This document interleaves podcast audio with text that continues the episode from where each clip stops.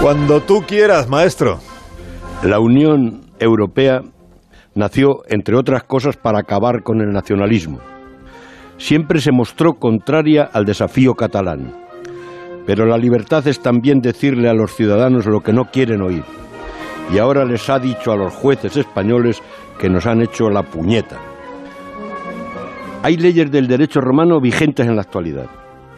¿Quién, se pregunta Shakespeare en Julio César, es tan estúpido que no quiera ser romano? Los europeos son los romanos de hoy. Consideran que nadie es superior a la ley, ni siquiera los jueces. Fuera de Europa están los bárbaros. Y Europa ha sentenciado que Junqueras tenía inmunidad al ser elegido diputado. Primera reacción de mentiras ante el veredicto. RC detiene, rompe o congela según quien lo escriba la investidura. El Parlamento Europeo pide a España que cumpla la sentencia y además va a decidir si admite a Puigdemont como eurodiputado. Estas son palabras mayores, es decir, palabras que extrañan, entrañan más gravedad de lo que parece.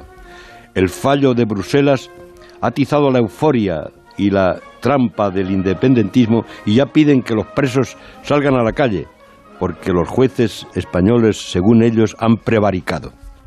Pero no es eso lo que dicen los jueces de Luxemburgo. No indican que Junqueras deba salir libre, sino que debería haber salido libre para ir a Bruselas.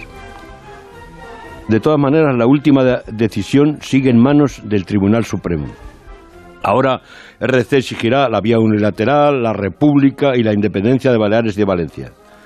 Esto, querido Carlos, cada vez se enreda más.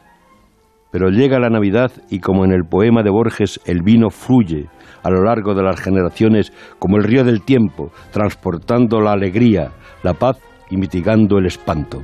¡Viva el vino! Tengas un buen fin de semana, Raúl del Pozo. Un abrazo, Carlos. Hasta el viernes que viene. Escuchamos el comentario de José Ramón de la Morena. Hola, José Ramón, buenos días.